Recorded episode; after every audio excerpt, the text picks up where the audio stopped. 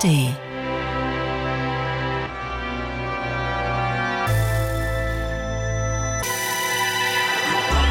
Radio 1. Hörbar Rust. Herzlich willkommen zur Hörbar Rust. Ob Sie uns nun als äh, Radiosendung hören auf Radio 1 sonntags zwischen 14 und 16 Uhr oder als Podcast, dann wann immer Sie wollen. Und wer heute hier zu Gast ist, erfahren Sie jetzt. Radio 1. Hörbar Rust. Es ist bestimmt legitim, wenn wir uns an dieser Stelle mal ein paar Worte ausleihen bei Autorinnen und Autoren der Zeit und der Berliner Zeitung. Sie nämlich beschreiben unseren heutigen Gast als Spezialistin für normale Menschen, als Arbeiterin des deutschen Kinos. Da fallen sogar Tränen vor Bewunderung und Ergriffenheit. Und man muss ihr bescheinigen, und wir stimmen da ein, bei Steffi Kühnert hat jede Figur ihre Würde, egal wie tief sie in der Scheiße steckt. Zitat Ende. Zur Welt kam Kühnert 1963 in Ostberlin, Hauptstadt der DDR. Sie ließ sich zur Herrenmaßschneiderin ausbilden, sprach an der Ernst Busch Schauspielschule vor und spielte von da an Theater. Jede Minute scheint es 30 Jahre lang auf allen renommierten Bühnen des Ostens, später auch im Westen. Weimar, Berlin, Bochum, Wien. Durch Halbe Treppe von Andreas Dresen wurde sie einem noch größeren Publikum bekannt und unvergesslich. Selbiges gilt für ihre Rolle als Ehefrau in Halt auf freier Strecke. Heute unterrichtet Kühnert als Professorin Schauspiel und führt Regie. Wobei also heute nun gerade nicht, denn jetzt sitzt sie ja hier bei uns in der Hörbarust. Herzlich willkommen. Schön, dass du dir Zeit genommen hast. Ja, danke für die Einladung. Wir begegnen uns heute zum ersten Mal und haben vorher uns äh, darauf verständigt, dass wir uns duzen. Das nur zur Erklärung, weil ich werde dir so ein paar Fragen stellen. Du bist mir wirklich als Schauspielerin sehr bekannt, aber ansonsten ähm, weiß ich das, was ich jetzt hier durch die Vorbereitung erfahren habe, eben diese diese Laudatio. Immer wieder ähm, gibt es ganz viele Leute, die sehr, sehr positiv über deine Arbeit schreiben und die dann auch äh, sagen, so unterm Strich, man ist versucht zu vergessen, dass du Figuren darstellst. Das heißt, manchmal wirst du auch mit deinen Rollen dann wahrscheinlich gleichgesetzt. Äh, ja, da gibt es, glaube ich, eine ganz lustige Geschichte. Als wir halbe Treppe äh, gedreht hatten und der kam dann und äh, da wurde in Kulturzelt, glaube ich, darüber berichtet. Und das war ein sehr positiver Bericht über den Film. Und zum Schluss wurde gesagt, und das ganz Besondere daran ist, dass der nur mit Laiendarstellern gedreht wurde. Und das fand ich, da habe ich erst gedacht, na, das ist ja ein Ding. Und dann fand ich das eigentlich gar nicht so schlecht. Also das trifft es vielleicht jetzt im extremen Maße. Mhm. Ne? Also ich meine, man weiß sofort, was gemeint ist, weil sich die Improvisation so, also es hat sich so, äh, so mitgeteilt, dass dies nicht ein Film war, ähm, der nach einem 1 zu 1 Drehbuch abläuft. Man hat gemerkt, dass da irgendwas anders ist. Ich glaube, die haben es einfach, ich weiß nicht, wahrscheinlich haben sie es so gemeint, aber dein ähm, erster Filmauftritt, Sieben Sommersprossen oder so. Das war hm. tatsächlich, da wart ihr alle Laiendarsteller und Darstellerinnen, oder? Ja, da waren wir Kinder mhm. oder Jugendliche, 13 Jahre alt oder 14 und haben so ein bisschen die äh, Kinderferienlagergruppe mitgespielt, da bei Sieben Sommersprossen. Das war aber sehr, sehr abenteuerlich, weil wir alle in einem alten Gasthof bei Königs Wusterhausen, glaube ich, gelebt haben und die ganzen jungen Menschen zusammen. Das war natürlich immer auch Party und äh, oh mein Gott, wenn das meine Eltern gewusst hätten, glaube ich. Nein, aber wir waren äh, so gut miteinander miteinander und haben da einfach eine ganz, ganz abenteuerliche, aufregende Zeit erlebt in mhm. dem Teenie-Alter so, ne? Hätte es jemals für dich mm, einen anderen Weg geben können als die Schauspielerei? Ähm, ja, das ist schwierig. So eine, ich habe immer mal nach Alternativen. Es gibt schon Dinge, ähm, die mir auch Spaß machen würden, glaube ich. Aber es, so eine richtige andere Möglichkeit war eigentlich nie da und war eigentlich äh, von Anfang an für mich irgendwie immer so erstrebenswert äh, zu spielen. Also das schon als Kind, schon als Jugendliche und so, das hat sich ja so ein bisschen aufgebaut in der Schule und, und deshalb kann ich mir ehrlich gesagt nicht wirklich was anderes vorstellen. Es hat ja auch, das weißt du jetzt besser als ich, du warst viel auch festangestellt in Ensembles. Das birgt ja auch immer eine gewisse Sicherheit, denn der Beruf, den du hast, der, ich glaube, 90 Prozent oder 85 Prozent aller Schauspielerinnen und Schauspieler können davon nicht leben. Ähm, das heißt, es ist wirklich eine, ein, ein Privileg. Du hast viel gearbeitet. Du hast ja, 30 Jahre permanent Theater gespielt. Das heißt, es muss so eine Liebe sein. Oder hattest du da auch mal so ein, würdest du es auch mal zwischendurch als Hassliebe äh, titulieren? Hat, hat dich das auch mal angekotzt? Ja, natürlich. Also solche Momente gab es immer, äh, wo ich überlegt habe, oh, willst du das jetzt dein ganzes Leben lang so weitermachen? Wenn man dann so am Theater, also ich habe ja angefangen am Landestheater Eisenach, das war mein erstes Engagement nach der Schule 1985. Und da, wenn man dann in Berlin am Wochenende zu Hause war oder auch bei den Eltern, Geschwistern, Freunden, und dann wieder um 23 Uhr noch was in Lichtenberg in den Zug steigen musste, der dann immer von der Ostsee schon anderthalb Stunden mit Verspätung kam und man stand auf dem kalten Bahnhof, dann bis Erfurt, dann in Erfurt natürlich den Anschluss verpasst, nach Eisenach, ist klar, dann nochmal da nach Mitropa, die gab's Gott sei Dank, äh, irgendwie zwei Stunden gewartet, dann äh, früh um neun da gewesen, schnell hoch, Ofen war natürlich aus, im Winter war kalt, dann ähm, Pfeifkessel aufgesetzt, dann Fußbad gemacht, dann Gasherd aufgedreht, um ein bisschen warm zu werden und dann eine Stunde später runter zur Probe ins Theater. Ne? Also das sind dann, das sind dann schon manchmal so Sachen, wo du sagst, das musst den, da musst du den Beruf schon sehr lieben. Mhm. Ähm, ne? Also so, also die Umstände sind manchmal durchaus etwas problematisch gewesen, kann man schon so sagen, ja, oder anstrengend. Hast du das Gefühl gehabt, das ist ein, äh, ein Handwerk oder, oder, oder heute noch? Hat sich dein, hat sich dein Blick auf deinen Beruf gewandelt? Würdest du das sagen? Weil die einen sagen, es ist ein Handwerk, die anderen sagen, nee, das ist schon so, dass ich damit ja auch in weitestem Sinne eine, ein, irgendwie eine gesellschaftliche Aufgabe beispielsweise erfülle, weil das Theater wichtig ist, um die Gesellschaft aufzurütteln, aufzuklären. Ja, durchaus. Also ich denke, so, so schwierig auseinanderzuhalten. Ich finde, das gehört alles ein bisschen zusammen. Ne? Also ich bin schon sehr für Handwerk auch. Also weil, also jetzt für mich auch als Schauspielerin und äh, dass ich weiß, was ich tun kann. Die Instrumente. Mich, ja, genau, was mich mhm. schützt auch mhm. ne, vor gewissen Dingen. Also, Gib ähm, mal ein ähm, Beispiel dafür, bitte. Ähm, ja, wenn man meinetwegen eine, eine sehr emotionale Szene zu spielen hat, äh, äh, denke ich, ist es für mich wichtig, dass ich das erspiele über Partnerbeziehung, über Situationen, also so eine Grundsituation. Die Situation ist überhaupt irrsinnig wichtig für mich jedenfalls, ja. Die Voranschlüsse, was ist vorher, also so, und dass man äh, das sich erspielen kann und sich nicht in einen Zustand äh, äh, bringen muss, den man sich vorher irgendwie anstemmt äh, oder so. Also so habe ich das immer gesehen. Das fand ich immer sehr, das klingt auch nicht immer, ist ja klar, aber das finde ich schützt, ist schön, es ist überraschend und es ist vielleicht auch wieder herstellbar auf eine andere Art und Weise vielleicht oder sehe das mal anders, aber ich muss mich nicht so in, in, in eine Emotion hineinpressen äh, oder stemmen oder mir die anschaffen, so, ne? Mhm, okay. Gut, wir kommen jetzt mal zur Musik. Es ist dir halb leicht und halb schwer gefallen, weil das Leben einfach in unserem Fall schon ein bisschen länger ist und weil, weil da immer schon Musik ja, war. Also wie fängt man die Songs ein, die wichtig waren für einen? Wie bist du vorgegangen? Ja, also ich habe natürlich erstmal noch eine größere Auswahl, acht Titel, denkt man immer, na ja, das ist ja gar nicht so wenig und so. Und dann sitzt du plötzlich da und denkst, oh Gott, nein, da musst du ja noch, zum Beispiel Rio Reiser, mit dem haben wir am Theater gearbeitet, hätte ich auch auf meine Liste unbedingt machen sollen. Musste jetzt dran glauben für irgendwas anderes, weiß ich nicht, was ich jetzt wieder auch mit einer Erinnerung oder so verbunden habe, die mich geprägt hat. Und, und deshalb war das für mich ganz schwer. Also ich habe ausgewählt, bin dann mehr so von der Zeit ausgegangen, vom Anfang, wo man so mit Musik konfrontiert wurde, das erste Mal und der Kindheit. Ne? Mhm. Ne? in der frühen Kindheit sogar. Und was so über die Jahre, äh, was einen so beeindruckt hat oder was, was, was es mit einem angestellt hat oder sowas. Dann hast du alles genau so gemacht, wie, wie es ideal ist, um mit dir, um dich ein bisschen besser kennenzulernen. Everyday Roberts, damit geht's mal los. Damon Albarn. Mhm. Warum den und was bedeutet dieses Lied für dich? Ja, also ich finde den großen Künstler und ich finde das schön, dass der so verschiedene Sachen ausprobiert.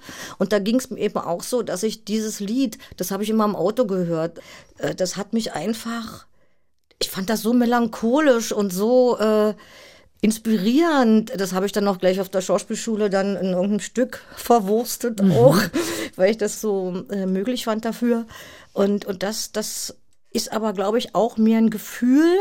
Das ist bei mir sowieso mit Musik, dass das ganz viel mit Emotionen zu tun hat. Also was spricht mich an, was nicht, das ist gar nicht äh, intellektuell. Ne? Das ist mehr wirklich aus dem, was passiert im Körper. Ist da was? Äh, muss ich da weinen? Äh, bin ich amüsiert? Äh, äh, will ich mich bewegen und sowas? Das ist für mich eben auch so ganz, das ist Musik auch, ne, für mich.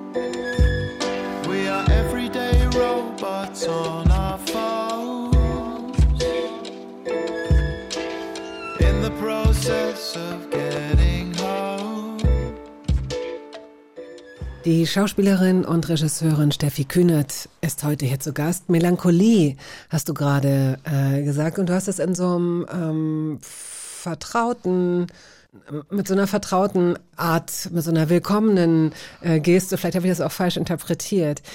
Stellst du dich gut mit deiner Melancholie? Also das gehört ganz sehr zu meinem Leben.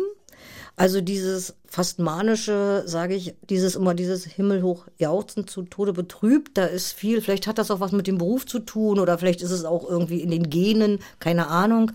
Also äh, da bin ich durchaus schwankend und ähm, ich finde, man kann mit seine Melancholie auch irgendwie genießen. Äh, ja, Trauer zulassen, eine Traurigkeit zulassen oder sowas. Das hat ja auch was Schönes, auch, kann auch was Rührendes haben. Also wenn, wenn man jetzt nicht dann stark davon betroffen ist, dass es einen fertig macht oder so, ne? Äh, das habe ich ganz gut im Griff, aber ich, ich bin auch gerne traurig. ja, irgendwie ja, oder? Es gehört ja auch zum Leben. Also ich kann ja nicht immer nur ähm, gockern. Nein, um Gottes Willen. Nein, aber ich, ähm, ich finde das immer wieder äh, sehr interessant. Vielleicht frage ich auch immer nur nach, weil, äh, weil es mich fasziniert und weil es mir schwerfällt, äh, mir das vorzustellen. Äh, Aber ich weiß, dass es, dass es vielen Leuten so geht und dass sie auch genau das sagen und auch genau das genießen. Und ich stehe so ein bisschen davor und versuche es nachzuempfinden, weil ich so, ich stelle mir zum Beispiel die Frage, ob man Melancholie in dem Maße genießen kann, nur wenn man ansonsten emotional stabil ist beispielsweise. Das weiß ich, also es, äh, diese Frage stelle ich dir jetzt und du kannst Ja. es wahrscheinlich auch nicht stellvertretend für alle, sondern auch nur für dich selbst äh, beantworten. Aber äh, um Melancholie so auszukosten und vielleicht sogar zu feiern, ist es dir da wichtig zu wissen, bei wem du dann auch wieder so eine, eine Heiterkeit und eine gute Laune tankst?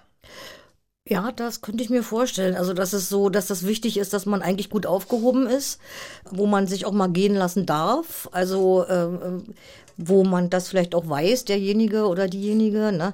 Und dann ist es ja, aber das noch wieder auf den Beruf zu beziehen. Ich habe ja dann wieder ähm, Aufgaben, wo ich dann gar nicht ähm, lange damit äh, zaudern kann, weil dann, dann ist wieder die Kraft, die Energie gefragt und äh, ja, bringt mich dann auch wieder, ist wie eine Therapie, so ein bisschen, finde ich, das also das- Spiel und, und, und, und, und die Arbeit, ja. Das heißt, die, die, die Kraft, die du, oder die Energie, die du sonst äh, möglicherweise in deine Melancholie gesteckt hast, muss dann umgeleitet werden in eine Rolle. Und diese Rolle kann dann auch traurig oder heiter, leicht, schwer äh, sein, aber die steht dann dir nicht mehr zur Verfügung. Habe ich das richtig Ja, verstanden? das ist, Ah, ja. äh, ich glaube, so kann man das sagen, ja. Äh, ach, das ist ja gleich wieder bei der Therapie hier. Nein, ich finde das ja, interessant. ich habe eine Erkenntnis. Nein, nein, wirklich, das stimmt. Hm? Ich denke, dass das viel damit zu tun hat. Okay, so ist, ne? ja, ja. Und ich meine, ähm, wir leben momentan in einer Zeit, die so viele Quellen für Traurigkeit, Irritation, Verzweiflung, Haltlosigkeit, fehlende Konstanz, all diese Sachen so mitbringt. Merkst du, dass du in dieser Zeit mh, mh, die Melancholie weniger aufsuchst, weil die Gefahr zu groß ist, sich da möglicherweise auch so ein bisschen zu verlaufen, weil es so viel Angebot gibt? Ja, aber wenn, wenn sowas, also wenn so unfassbare Sachen passieren, dann ist das eher, dass es sich bei mir in Wut umwandelt.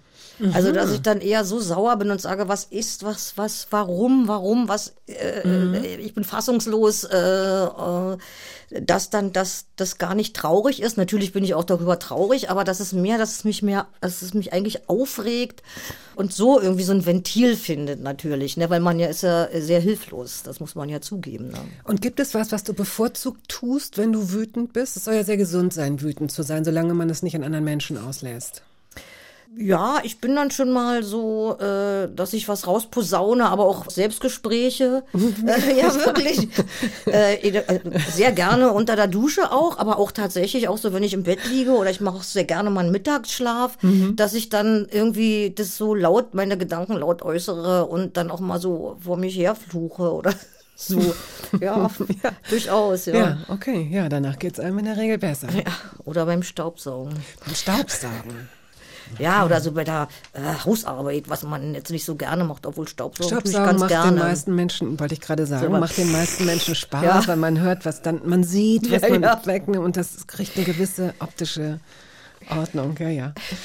Ähm, gut, dann würde ich sagen, bevor wir jetzt einsteigen äh, und du uns mitnimmst ins schöne Wilhelmshagen, das ich mir nämlich mal angeschaut habe, momentan nur digital, aber ich will da mal hinfahren. Ist ja sehr grün und sehr blau. Äh, sollten wir vielleicht erstmal das nächste Lied spielen. Das kommt von Veronika Fischer. Rauchiger Sommer heißt es. Und wofür steht es? sehr für äh, Kindheit, Jugend, sehr für mich berühren lassen äh, von dieser von diesem Lied. Ich finde einfach auch jetzt mal die, der Franz Bartsch, der ja die meisten Sachen komponiert hat, äh, für sie ist einfach ein toller Musiker, ein toller Komponist. Ich finde die Texte teilweise auch hier, der Kurt Demmler hat da viel mitgewirkt, glaube ich. Die Platten hatten wir alle, ne? Und es hat mir einfach macht was mit mir. Also das, die berührt mich, die Musik. Und äh, finde das auch, dass tolle Musikerin ist und, und mit ihrer Band und so. Also bewegt mich.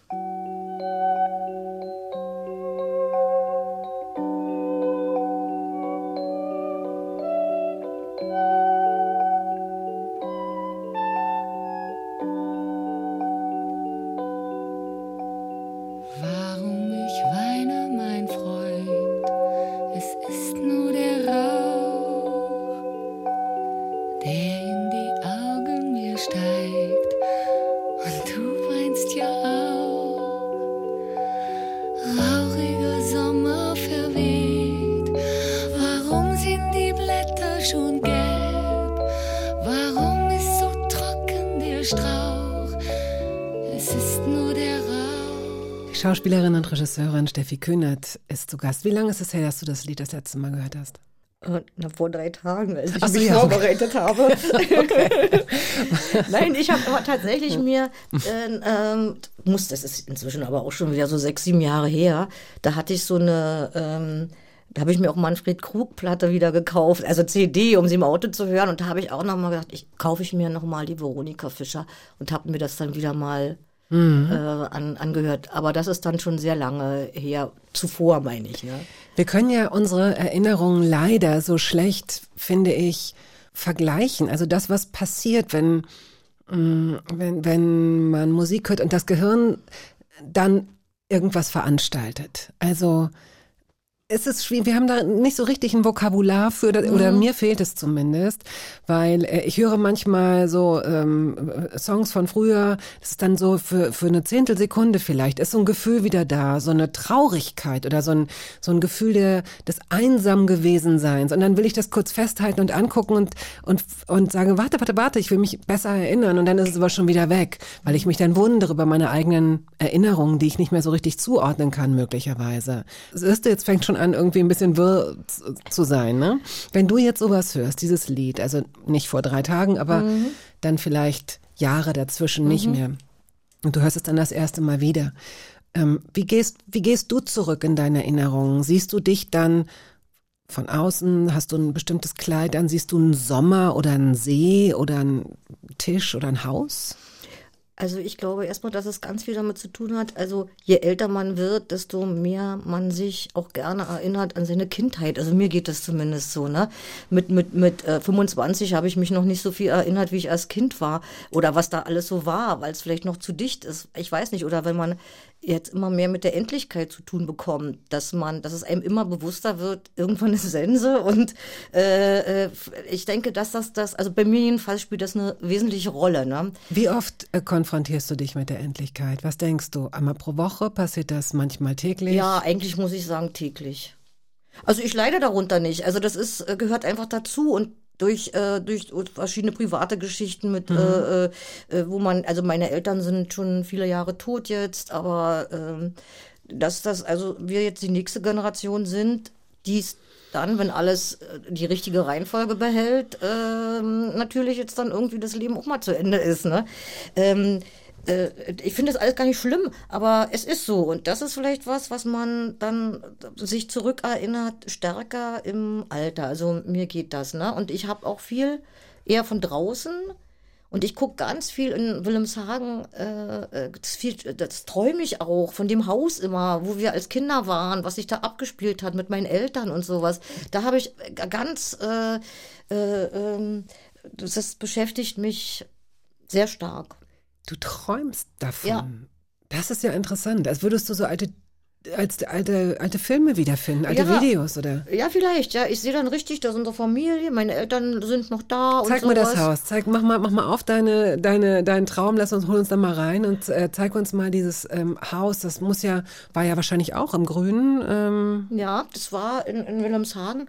Wir sind da eigentlich durch Zufall hingekommen, mehr oder weniger, weil nach dem Krieg, da war ich auch noch gar nicht geboren, also Anfang der 50er Jahre, hatte mein Vater dort, der war ja äh, Geiger in Berlin im Rundfunk, also äh, Konzertmeister, und der, der hat von seiner Arbeit äh, vom Rundfunk so wie zugestellt bekommen, in, da draußen in Wilhelmshagen ein Zimmer, also wie WG heute, ne? Also da hat man, weil eben die Wohnsituation so äh, ähm, massiv schlecht war, äh, mit mehreren Familien in so einer Etage eines Zweifamilienhauses äh, mit, mit Gemeinschaftsküche und Bad und sowas, mit einem Zimmer, haben die da als junges Ehepaar gelebt. Dann wurde meine Mutter schwanger und hat dann meinen Bruder geboren, 1954. der ist zehn Jahre älter als du. Ja, ne? ungefähr, nicht ganz. Äh, und, ähm, und da kam dann die Großmutter meiner Mutter mit hin, um ein bisschen zu helfen und ein bisschen ähm, das mit dem Baby und so. Und nebenan wohnte ein Witwer. Äh, äh, die haben sich angefreundet, die beiden. Haben, um es mal zu verknappen, geheiratet, sind aus dem Haus raus woanders hingezogen. Wer, wer Na, deine, der- die, nee, die, die, die. Mutter, die Oma und der, und der also Witwer? meine, meine Urgroßmutter, Ach, die kam an. zur Hilfe für das Baby Verstehe. und dann haben die, äh, beiden- sich ähm, verliebt und dann ist meine Urgroßmutter mit dem Mit dann dem. Urgroßvater äh, angeheirateten, die sind aus dem Haus raus und haben äh, das meiner Mutter quasi überlassen. Und da sind die quasi von in, die, in den Nachbarhaus gezogen. Mhm. Und seitdem hatten wir das dann 1955 oder so. Okay. Hm? Und, äh, und da wuchs dann die kleine Familie heran. Du hast, äh, du bist das letztes dritte Kind, Ja, ne? genau. Du hast noch eine Schwester und eben den Bruder. Und dein Vater, ein Konzertmeister des Berliner Rundfunks. Großes Rundfunkorchester Rundfunk. Berlin hieß das. Hm. Ja, also jetzt äh, ist man das als erster Geiger automatisch oder hat er ist er ist er, ist er befördert worden oder Nee, äh, das sind, glaube ich, so Positionen. Ich weiß nicht mehr genau, wie das heute ist. Du musst vorspielen und äh, also wenn die Position zu besetzen ist und das hat er anscheinend gut gemacht und dann hat er diesen, äh, diese Position bekommen. Aber da ist, gibt's auch noch einen zweiten Konzertmeister, einen stellvertretenden Konzertmeister. Ja, also die so, dich. also so, äh, so war das damals. Ich weiß nicht, wie das jetzt ist. Okay, das heißt, es hat äh, immer, es gab immer Geräusche wahrscheinlich bei euch, mal abgesehen von drei Kindern, die immer Geräusche machen, wurde wahrscheinlich auch viel Musik geübt. Oder hat dein Vater äh, gesagt, okay, äh, Arbeit ist Arbeit und Schnaps ist Schnaps und äh, wenn er zu Hause war, hat er dann vielleicht nicht musiziert? Ja, kann man so sagen. So. Also ich weiß nicht, ich glaube, mein Vater war nicht so ehrgeizig auch, keine Ahnung. Äh, Der konnte halt gut Geige spielen oder sehr schön Geige spielen. Also und der hat sich dann eher, wenn er vom Dienst kam, schnell unter das Auto gelegt und mehr am, an unserem alten Moskwitsch rumgefummelt als, als, als Geige gespielt. Also man kann sich das bei uns wirklich nicht so, man muss sich nicht vorstellen, dass wir so einen klassischen, äh, mh, äh, oder dass die, die Kinder immer schon äh, die, mit der klassischen Musik bombardiert worden sind und sowas. Wir hatten ein ganz normales, stinknormales Zuhause. Mein Vater hat unheimlich gerne gewerkelt, gebaut, der hat alles am Haus gemacht, in, unterm Auto gelegen. Damals konnte man ja noch selber reparieren. Hast du, ähm, hast du ein bisschen was von ihm gelernt? Also so handwerklich, also ich glaube, ich bin nicht ganz unbegabt, äh, aber äh, vieles, das Problem ist dadurch, dass das dann alles nicht mehr nötig war. Äh, Weil man was Neues kaufen ja, konnte? Ja, wirklich, hat man, hat man da vieles nicht mehr gemacht. Das ist, muss ich wirklich sagen. Ne? Also was wir so improvisiert haben oder uns selber Klamotten geschneidert und gemacht und aus Laken, aus Rolltuch, aus Fahnentuch, aus Soraline, Knöpfe äh, gebacken im Ofen und sowas. Ne? Das hat dann... Das war dann, hat man, hat man einfach das nicht mehr gemacht. Ja, ne? okay. Wobei manche Sachen gehen ja immer wieder kaputt. Oder da ist es dann halt auch gut, wenn man, wenn man weiß, wie es geht. Und äh, dann, äh, dann ärgert man sich vielleicht, dass man als Kind nicht auch daneben gestanden hat und gesagt hat, hier bring mir das mal bei, zeig mir mal, wie das geht. Weil das ja schon eine Sache ist, die man, die einen auch selbstständiger macht und unabhängiger macht, ne? Ja, das finde ich total. Also mit der Selbst ich war sehr selbstständig und und habe auch das, aber das äh, leider Gottes habe ich ein bisschen eingebüßt. Natürlich auch aus Faulheit, weil auch andere da sind, die das dann besser können. Äh, äh, und dann, dann lasse ich es halt und sage, ja, mach du mal. Würdest du sagen, das war eine, ähm, eine unbeschwerte, leichte Kindheit? Absolut ja. Mit natürlich mit Auf und Abs und äh, äh, Krisen und sowas, aber grundsätzlich ging es uns wirklich äh, sehr gut. Also Behütet? behütet, äh, ähm, geliebt, ähm, fröhlich, ähm, aktiv. Das und, und das war, das ging tatsächlich auch nicht ums Geld. Äh, mein Vater hat bestimmt nicht schlecht verdient, aber das war ja, aber das hat immer gerade bis zum Monatsende gereicht. Manchmal haben wir dann auch ein paar Flaschen weggebracht, dass wir noch eine Margarine kaufen konnten. ja, wirklich. Und aber so trotzdem haben wir nicht irgendwie Not leiden müssen oder wir haben, es gab immer was zu essen und so, ne? Und, und ähm, äh, die, der familiäre Zusammenhalt war schon recht groß oder ist. Und auch mit den Nachbarn, Nachbarn dort, ne? Das war ja wie auf dem Dorf da. Das war ja zwar, ist ja zwar Berlin, aber das war ja wie, äh, weiß ich nicht, ähm, tatsächlich wie auf dem Lande. Das ist rechts noch vom Mögelsee. Also äh, Köpenick muss man, wenn man auf Berlin draufschaut, dann ist Köpenick äh, ziemlich weit rechts. Und da wird es dann wirklich blau, viele Seen, viele Wälder oder so Parks oder, oder, oder Forste, die zusammenhängen. Und dann sind da noch mal so ein paar andere Seen.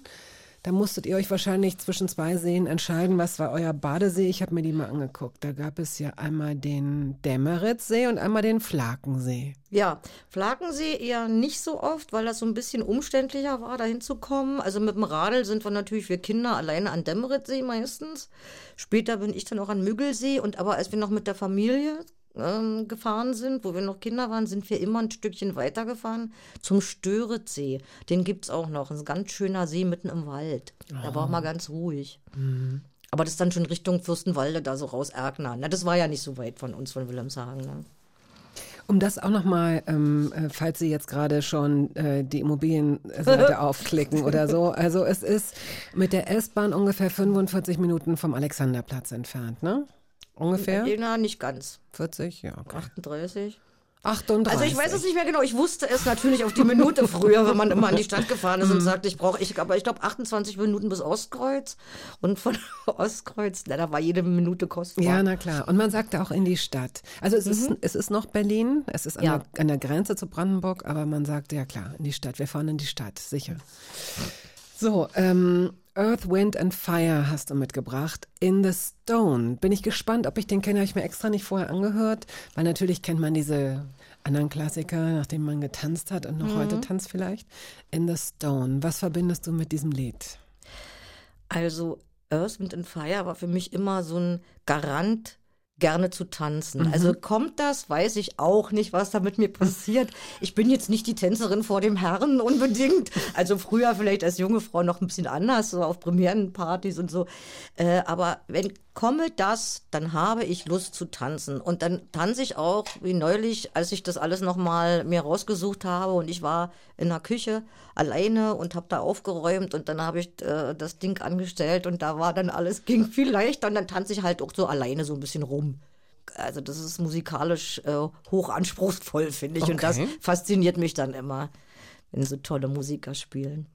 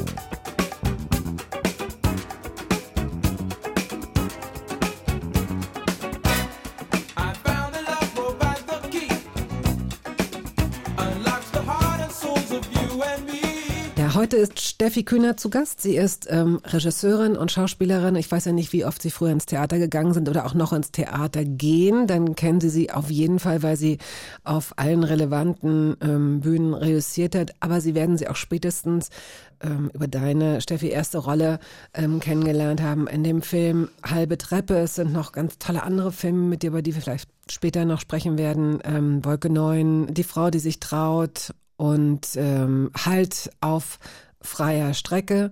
Aber Theater hat dich, das Theater hat dich einfach auch in so viele äh, Gegenden gebracht, an so viele Orte. Ja, doch, durchaus. Wenn ich das manchmal lese, denke ich auch, oh meine Güte. Äh, ja, wirklich. Wir haben also nach der Wende, also jetzt mal Eisenach, Weimar, Thüringen, dann Berlin, Bochum, in München, in, in Wien, Wiener Festwochen, Mhm, Salzburger Festspiele und Frankfurt am Main haben wir gleich nach der Wende was gemacht. Doch ganz schön äh, rumgekommen. Ganz so. schön rumgekommen.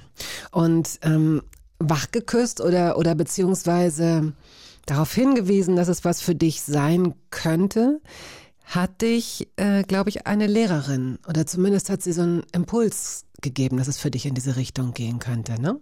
Ja, absolut. Das war damals in unserer Schule. Äh, die, da gab es, äh, also ich sag mal so, im Osten hat man enorm viel Wert gelegt auf kulturelle Arbeit in der Schule, äh, wie man das jetzt einschätzen will, aber äh, oder oder bewerten will im Nachhinein ist noch eine andere Sache. Aber das war natürlich für uns sehr schön, weil wir hatten da eine eine eine Frau, Frau Hildebrand, die hat sich rührend, auch eine ehemalige Schauspielerin, also die war auch ein Profi, also die die die wusste auch was sie tut, ne? Die hat sich da wirklich um die Kulturarbeit gekümmert und wir hatten da auch so eine Theater AG, aber wirklich auf hohem Niveau. Das war jetzt, die hat auch was gefordert von uns. Ne? Wir haben äh, richtig Stücke gespielt, immer für die Einschulung dann der neuen ähm, Kinder, die kamen und so weiter. Und jede Woche und improvisiert und Sprechübungen gemacht.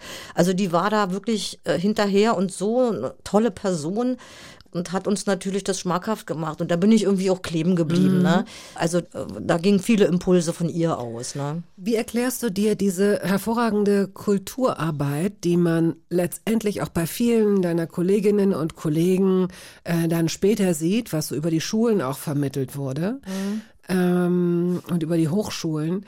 Ähm, wie erklärst du dir, dass dass, dass der Staat aber trotzdem vor einer Ausbildung auf einer Kunsthochschule immer gesagt hat, ihr müsst aber vorher Wieso Eltern eigentlich? Ihr müsst aber vorher was Anständiges lernen. Also du konntest ja auch nicht einfach ähm, Theater spielen, du musstest, ne, man muss vorher, man musste vorher entweder eine, eine, eine Ausbildung machen und du konntest es dir auch, glaube ich, nicht immer aussuchen. Wie war das? Hilf mir da mal. Nee, das war eigentlich bei mir nicht so. Also das ist auch, man musste, also Kunsthochschule hieß, also auch, ich glaube auch in, in Weißensee oder jetzt auch Musikhochschulen und so an Han- an Hans Eisler, du brauchtest kein Abitur, nicht, so, nicht, okay. äh, nicht zwingend, aber einen Facharbeiterabschluss. Ah ja, okay. Hm. Also Abitur oder Facharbeiterabschluss, dass du berechtigt bist zu studieren. So war das. Also ne? eine Lehre, wenn man eine so will. Lehre, genau, eine Ausbildung.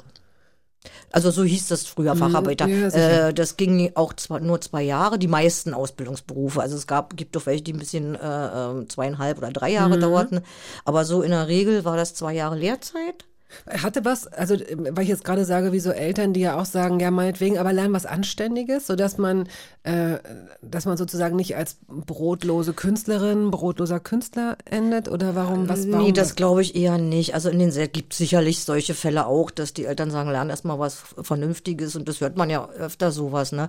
Aber es war nicht es war nicht die Voraussetzung, äh, äh, das, ich glaube, das, das hat nichts damit zu tun gehabt, mach eine Ausbildung, damit du dann möglicherweise nicht auf der Straße sitzt, sondern was anderes machen kannst. Ich glaube, das war mehr nur dieser, dieser Werdegang, der normal war, wenn man nicht Abi ähm, gemacht hat, hat man Facharbeiter, aber nur in Kunsthochschulen, ne? Ist über diese Lehrerin äh, und über ihr Engagement, bist du über, über diese Frau dann auch zu den sieben Sommersprossen gekommen? Oder wie kam es, dass du in diesem äh, Film mitgespielt hast, der zu den erfolgreichsten DEFA-Produktionen Mhm. äh, ja, gehörte? Oh Gott, weiß ich nicht Weiß gar nicht mehr, wie Nee, das- das, das weiß ich nicht mehr. Äh, ich weiß nur, das gab es dann noch einen anderen Film. Da bin ich quasi, da hat sie die, äh, die also die Frau Hildebrand, da- das habe ich ihr irgendwie zu verdanken. Der kam dann ein bisschen später. Das war dann Romanze mit Amelie. Ulrich Thein, großer, äh, äh, toller Schauspieler ähm, äh, aus der DDR, der hat dann auch mal Regie geführt.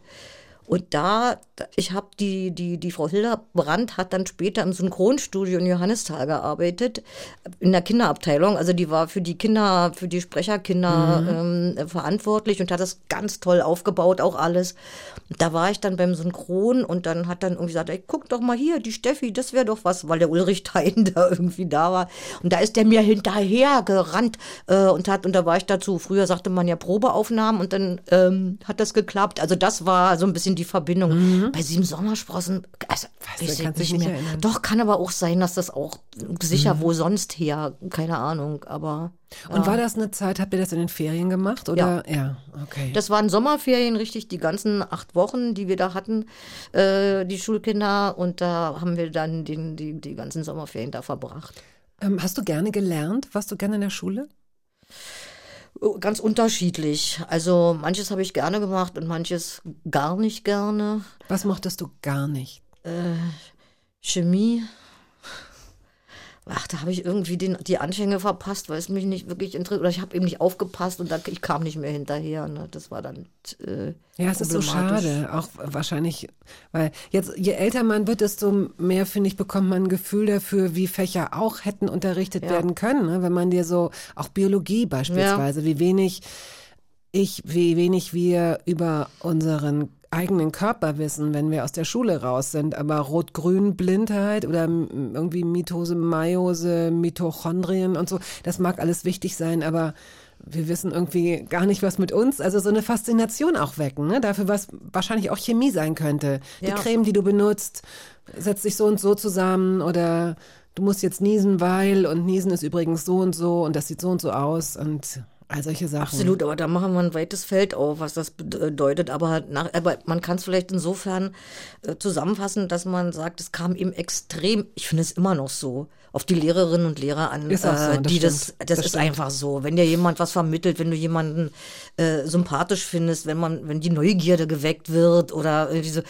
äh, dann, dann äh, hätte mich vielleicht auch Chemie interessiert. Weiß ich nicht, ne? Aber ja, so, das ist ja halt immer so die Krux, finde ich. Mhm. Dass es damit steht und fällt. Und natürlich auch mit Lehrkonzepten, ne? das ist ja klar.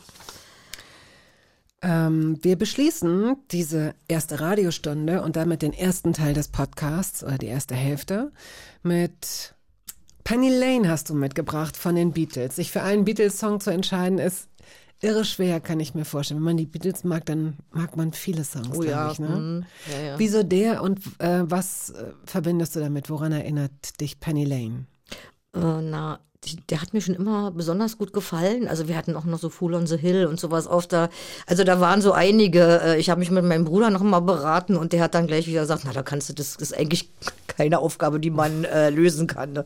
Und dann sind wir auf Penny Lane gekommen, weil, weil, wie gesagt, ich den Titel sehr gerne mag. Und dann noch, da ist ja so ein ganz schweres Trompetensolo äh, drin. Und ähm, in, ich habe Kabale und Liebe inszeniert im Schwerin am Theater, ist noch gar nicht so lange her. Und da gibt es ja den äh, äh, Miller, den Vater von Luise, der ja äh, Musiker ist und unterrichtet. Und der ist normalerweise bei Schiller, in, äh, spielt der Cello. Und unser Schauspieler, äh, der das gespielt hat oder spielt, der konnte Trompete. Und da habe ich gesagt, ach, das ist doch auch, dann ist es halt ein Trompeter, ne?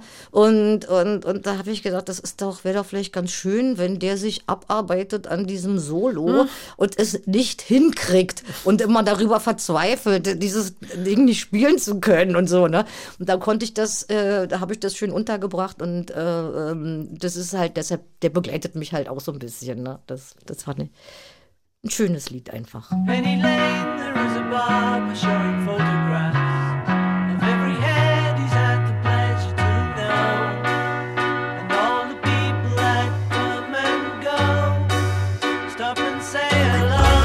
Radio 1. Hörbar Brust.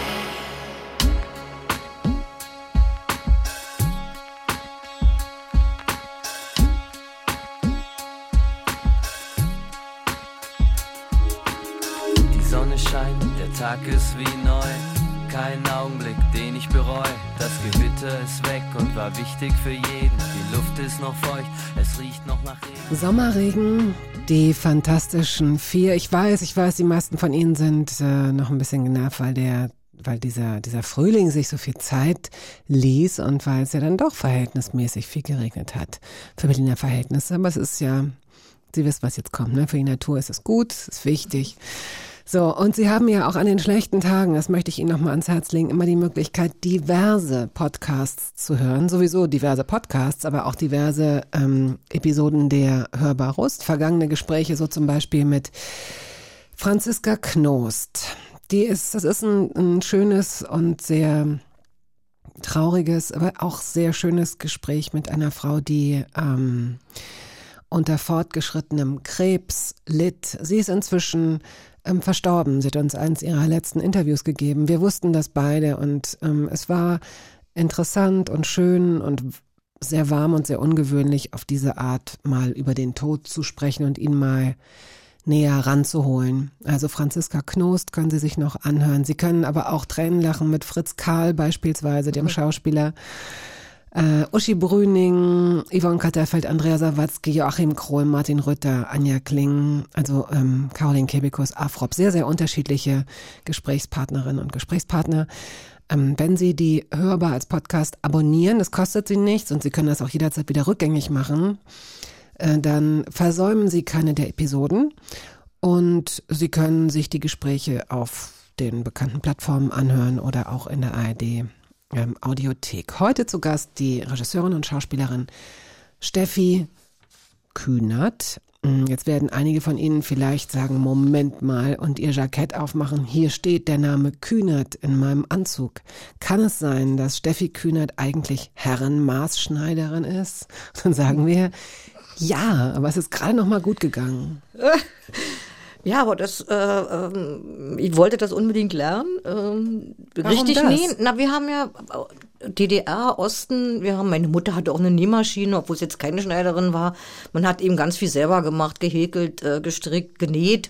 Und ähm, das haben wir Schwestern dann auch gemacht. Und dann hat, und ganz gut, also so autodidaktisch äh, uns das irgendwie äh, draufgehauen. Und dann dachte ich, ach, das will ich richtig können. Und da dachte ich, das wär's doch. Und ich wollte eigentlich Damenschneiderin werden und da war aber dann bei der Bewerbung so voll bei Damen ähm, und bei Herren Maßschneider sei, saß irgendwie niemand. Und ich wollte noch zu einer Verabredung. Das ist wirklich kein Witz. Und dann habe ich gedacht, ach Scheiße, mache ich jetzt, äh, mache ich Herren, mache ich Herren draus. Ich habe gesagt, geht das jetzt? Ich habe überall Damen in der Bewerbung Damen äh, geschrieben. Da so, nein, nein, die waren froh, die hatten glaube ich zu wenig. Und dann habe ich über Damen äh, du- durch durchgestrichen und Herren drüber geschrieben. Und da war ich da ein, zwei fix raus ähm, und zu Hause. Und ich kam zu Hause an und ich habe gesagt, ich habe es aber verändert. Ich bin jetzt, äh, ich mache jetzt Herren Maßschneiderin. Und mein, da hat sich mein Vater ganz toll gefreut. Und das Prüfungssacko, was ich gemacht habe, habe ich, Prüfungssacko, Mhm, das ist ein habe Wort. ich für meinen Vater geschneidert. Das hat er dann abkaufen dürfen. Für wenig Geld. Ah, okay. Mhm. Prüfungssacko. Ja, ja.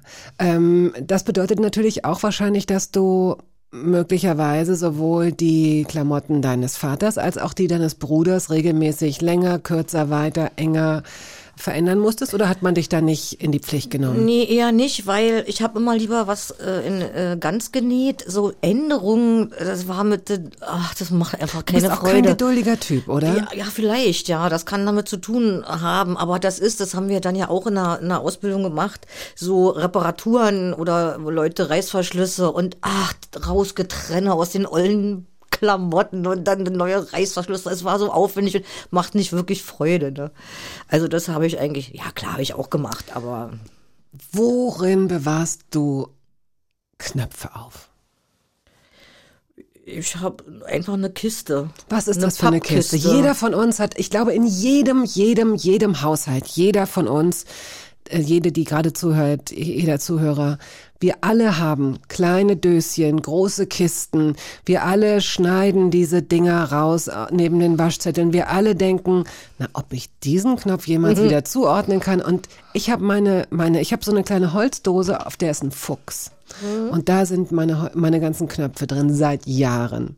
Jetzt frag mich mal, wann ich das letzte Mal da einen rausgenommen habe. Nie. Und du? Doch, ich ja, ich sogar gerade. Ist noch gar nicht so lange her. Da habe ich irgendwo einen Knopf angenäht, ich weiß nicht. Aber ich habe eine riesige, noch eine Sammlung von äh, aus Kinderzeiten noch und von meiner Mutter noch die alten Dinger. Äh, habe ich auch schon mal überlegt, ob ich das mal irgendwo abgebe. Es gibt ja bestimmt noch äh, äh, Menschen, die damit was äh, anfangen können. Aber ich habe noch die ganzen alten Dinger auch. Die rausgetrennten natürlich auch. Aber das habe ich dann alles da in der Kiste drin. Und äh, wenn ich dann suche, schütte ich immer die ganze Kiste aus, weil ich Ja, nicht, nicht sortiert habe. Ne? Wie oft bist du umgezogen in deinem Leben? Was denkst Mein du? Gott, ich weiß nicht, 15 Mal oder sowas. Ja, doch durchaus. Und gibt es eine Sache, vielleicht ja diese Kiste, die immer mitgekommen ist? Ja. Ja, diese Kiste. Ja, weil ich, das war immer mein Hobby dann. Ähm, Also zum Beispiel in Eisenach, da hat mich dann die Nähmaschine immer draußen stehen lassen, nicht immer weggeräumt. Bügelbrett war da immer. Wie draußen Ähm, im, im, na, im, in der der Wohnung. Ach so, okay. nee, normalerweise ist es ja so eine Koffernähmaschine, die man irgendwo Mhm. unterbringt. Aber das war ja immer das Aufwendige, das Ding raushieven, irgendwo auf den Tisch stellen, neue wieder Fäden rein. Das war immer alles für mich in Reichweite, sodass ich manchmal von der Probe gekommen bin und abends hatte ich dann eine neue Klamotte mir genäht oder Na, guck sowas. mal. Ne? Ja. Ratzefatze. Deshalb waren die Knöpfe immer mit dabei. Also, du hast deine, ähm, deine Ausbildung zur Herrenmaßschneiderin absolviert, bist recht zügig danach zur Aufnahmeprüfung an die Ernst Busch gegangen schon, ne? Oder wie viel Zeit lag dazwischen? Was denkst Nee, du? gar nicht. Da war gar keine Zeit zwischen. Ich habe mich schon, also während der Lehrzeit und vor der Lehrzeit hatte ich, glaube ich, schon meinen Test. Gab ja so äh, verschiedene äh, Stufen. Und dann äh, wusste ich schon mit, mit, mit Ende, dass ich dann da an der Schauspielschule anfangen werde. Also ich bin quasi, weiß, wann lernt man aus? Dann so im Sommer auch. Mhm. Und im September oder wann dann die, die Immatrikulation war, war ich dann schon quasi in Schöneweide dann. 1981 bis Genau. 85. Du hast ähm, mit Leander Hausmann studiert, der, glaube ich, zwei Jahrgänge unter dir war oder ein Jahrgang Ein unter Jahrgang dir. unter mir. mhm. Und äh, ist er dir aufgefallen, weil das irgendwie ein, ein lustiger, netter oder vielleicht sogar gut aussehender Typ war oder weil ihr zusammen Straßenbahn gefahren seid auf dem Rückweg immer? Das auch, das kam dann später, aber der war schon sehr äh, präsent. Leander mit seinem Freund Uwe Dag Berlin, äh, die beiden, die, die hatten schon so ein Theater gegründet in Friedrichshagen draußen, äh, Bohem-Theater hieß es, glaube ich. Und die waren schon recht auffällige, selbstbewusste äh, junge Männer, kann man schon so sagen. Sehr auffällig. Äh, ihr seid, ähm, also ihr, wer auch immer ihr seid, wahrscheinlich du und Freunde, Kommilitoninnen und Kommilitonen von dir, ihr seid ähm, zu Kastorfs Stücken, wenn da irgendwie ein Stück inszeniert wurde, auf jeden Fall immer schon hingereist, wenn es noch die äh, die, die, die, die Generalprobe, wenn man so will, äh, war, ne? Ja, ja, das, also wenn es sich äh, einrichten ließ, sind wir hingepilgert und haben äh, nach Möglichkeit die äh, Generalprobe gesehen, weil es dann immer noch nicht, oder Hauptprobe, oder weiß ich jetzt auch nicht mehr so ganz genau, weil immer noch die Möglichkeit äh, bestanden hat, dass das Ding nicht rauskommt, weil es politisch nicht korrekt ist. Äh, und das wollte man natürlich auf keinen Fall äh, verpassen, ne? weil das war ja so Kult, das war ja, das war ja das. Äh, Ja. Hilf mir nachzuvollziehen, also wenn da zwischendurch Sachen gefährdet waren. Ähm, ähm, es, ist immer, es ist immer blöd, als Wessi zu sagen, äh, letztendlich war die Stasi doch aber dann so gut organisiert, dass sie schon bei der Entwicklung eines Stoffes, eines Theaterstücks, da hätte man doch eigentlich schon nach zwei, drei Wochen kann man doch schon so einen Hinweis kriegen, wenn, wenn das jetzt nicht systemkonform ist, zu sagen, pass mal auf, Freundchen, da geht's gar nicht bis zur Generalprobe, da, da, gehst du jetzt erstmal gar nicht weiter. Das können die doch schon vorher beenden. Warum haben sie das manchmal drauf ankommen lassen? Wie, wie erklärst du es dir? Na, ich glaube schon, dass das schon beobachtet wurde im Vorfeld, auch von bestimmten Mitarbeiterinnen und Mitarbeitern des Theaters auch, also nicht von, von irgendwo, von außen kommend. Äh, aber das ist ja in so einem Probenprozess weiß man ja dann tatsächlich nach zwei Wochen noch nicht wirklich, wo das hinführt und sowas. Und bestimmte Sachen hat man, glaube ich, auch toleriert, um nicht irgendwie so ein Aufsehen zu erregen. Aber das war ja dann, dann, also zu den Endproben, ich weiß nicht, ob das immer in der Ge- Generalprobe war oder eben schon eher, dann kam eine Abordnung der SED-Kreisleitung oder so. Und die haben das dann äh, möglicherweise abgesagt oder gesagt, das können wir nicht äh, bringen. Ne? Also äh, sicherlich mit, mit Hinweisen im Vorfeld auch schon. Ist dir das mal so gegangen? Ich hatte das noch nicht, nein. Weil du warst äh, dann in Schwerin. Schwerin galt damals als das Bochum der DDR, bei den, also was Stoffe angeht, auch und damit ja dann auch, ähm, ich will es jetzt nicht sagen, nicht experimentell, aber doch schon äh, provokativ, herausfordernd. Aber das, du bist nie da in irgendeiner Weise ausgebremst worden oder Stücke durften dann nicht aufgeführt werden, an denen du teil. Habe ich nicht erlebt so, ne? Okay. Äh, aber ich glaube, das hat auch was damit zu tun, dass die sich vielleicht sehr arrangiert haben und, und da Wege gefunden haben, ähm, die, bestimmte Dinge durchzusetzen. Ne? Das hat ja vielleicht auch was mit Diplomatie oder ähm, ist ja auch eine Kunst. Bist du diplomatisch? Ja, schon, ja. Doch. Warst du das immer schon oder hast du das gelernt? Ja, das lernt man schon auch, glaube ich, im Laufe des Lebens, da einfach auch mal ein bisschen nicht mit dem Kopf durch die Wand, sondern zu sagen, es ist auch mal ganz gut, einen Tag abzuwarten und mal drüber zu schlafen und nicht gleich seine Emotionen rauszuhauen und äh, zu kommentieren und so, ne? Ähm, und ich finde das auch in Ordnung. Also dieses, das, das, das sage ich mir manchmal auch richtig. Das heißt, wenn jetzt was ist oder ein Konflikt ist jetzt, ich äh, Ruhe drüber, ich, ich, ich schlaf noch mal, ich gehe nicht sofort und es ist wirklich so, dass sich dann die Dinge manchmal äh, äh, erübrigen. Oder man, sie, erledigen, oder ja, man oder- sie ein bisschen in einem anderen Licht sieht. Ja, genau. Oder das Mhm. ist wie wenn man nachts grübelt, dann sind die Probleme riesengroß. Äh, am Morgen steht man auf und denkt, Mann, hast dich wieder die ganze Nacht verrückt gemacht. Äh, äh, so ein bisschen, sowas ist das, glaube ich, auch. Also, dass man sagt, ist auch mal ein bisschen der Weise wartet ab. Träumst du viel? Ja, aber ich, ich habe so bestimmte Träume, die immer wiederkehren, auch tatsächlich. Verrätst du einen davon? Ja, dass ich einen riesen Kaugummi im Mund habe und den nicht rauskriege. äh, ja, wirklich. Es ist furchtbar. Aber es ist sehr unangenehm, weil ich habe, der wird immer mehr im Mund. Und ich will das immer rausholen und es geht nicht und das, das ist schrecklich. Und ich habe auch natürlich schon mal nachgeguckt, äh, was das sein könnte. Aber da stehen ja auch die verschiedensten Was Sachen. sagt denn Konfuzius Ach, dazu? naja, die sagen halt, ähm, dass man irgendwas auf dem Herzen hat, was man nicht, was, man man sich nicht traut, will. was Mm. man oder oder so, ja, weiß ich aber nicht. Ah. Ob das jetzt. Äh, Und wie oft? das ist, entschuldige, ich, ich hatte es neulich gerade wieder, tatsächlich, letzte Woche. Und ich, ich sag zu meinem Mann, das ist doch furchtbar, warum träume ich nicht mal was Schönes? Äh, ich träume immer so Zeug. Äh, und äh, aber ich wie muss auch sagen. denn? Wie oft kommt denn dieser Kaugummi? Der Kaugummi-Traum kommt schon mit guter Regelmäßigkeit zu mir zurück. Äh, vielleicht, Vielleicht habe ich jetzt heute so viel erzählt, dass er mir endlich mal entgleitet. Äh, äh, aber sonst kann ich mir leider, mein Mann kann die, sich seine Träume merken, der schreibt sie auf. Ich habe dann ganz schnell aber auch vergessen, ne? Äh, äh, bis auf diesen halt. Dein Mann kann sie sich nur merken, weil er sie aufschreibt. Also bitte. Na, ist es so? Aber da müsste man ja sofort nachts. Ja, deswegen äh, muss man, man es- muss eigentlich äh, neben dem, das soll man auch, neben dem Bett soll man so ein kleines, so ein Notizding da haben. Ne? Ich finde, es gibt so Menschen, die ständig Notizbücher. Also mir sind im letzten Jahr vier Notizbücher geschenkt worden. Mhm.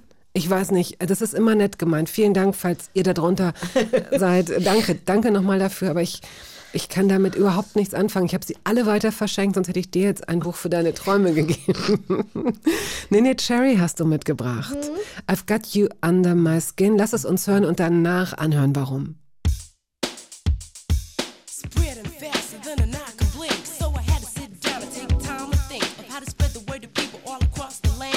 make sure they putting out a helping hand. Nana Cherry know the story, so it must be told about a group of people left in the cold, caught by a plague. Slowly they fade from an immune deficiency. You see, caught AIDS. No knowledge of the fact, kept in the dark. Scolds my soul and it hurts my heart. The young and elderly just running blind. Hurt so bad denied their own kind. Papa turn around and say that ain't mine, and it just made it worse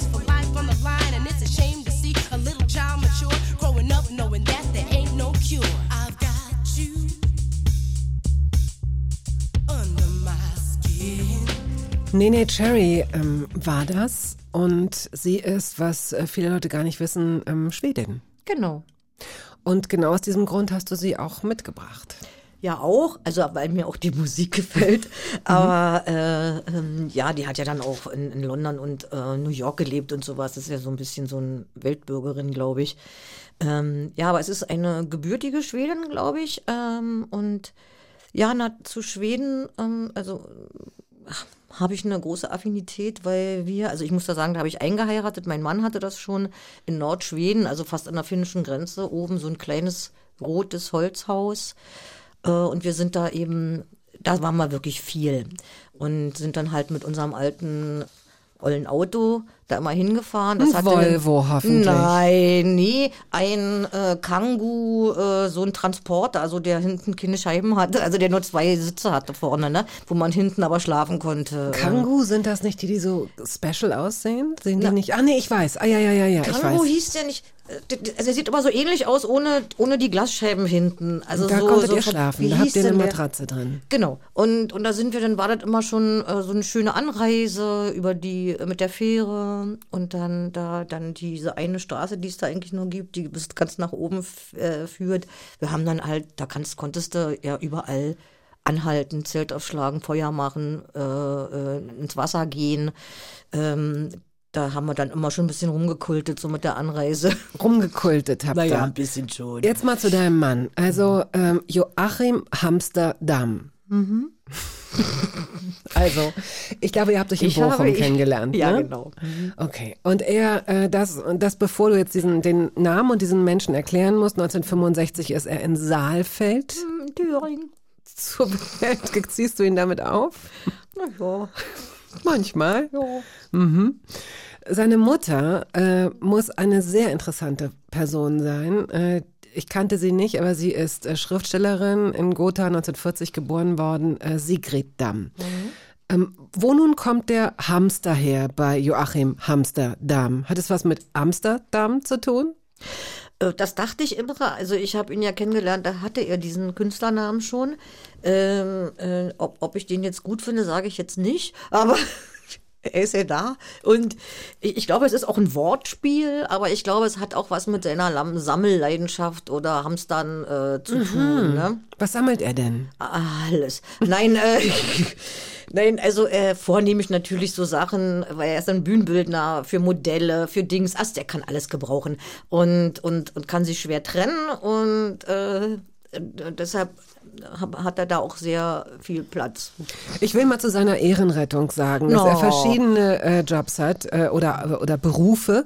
Bühnenbildner, Schauspieler, Komponist, Computer Artist, das so nannte man ihn vom äh, Millenniumswechsel äh, schon. Also das, das bedeutet was, er hat sich früh mit Computern beschäftigt. Ja.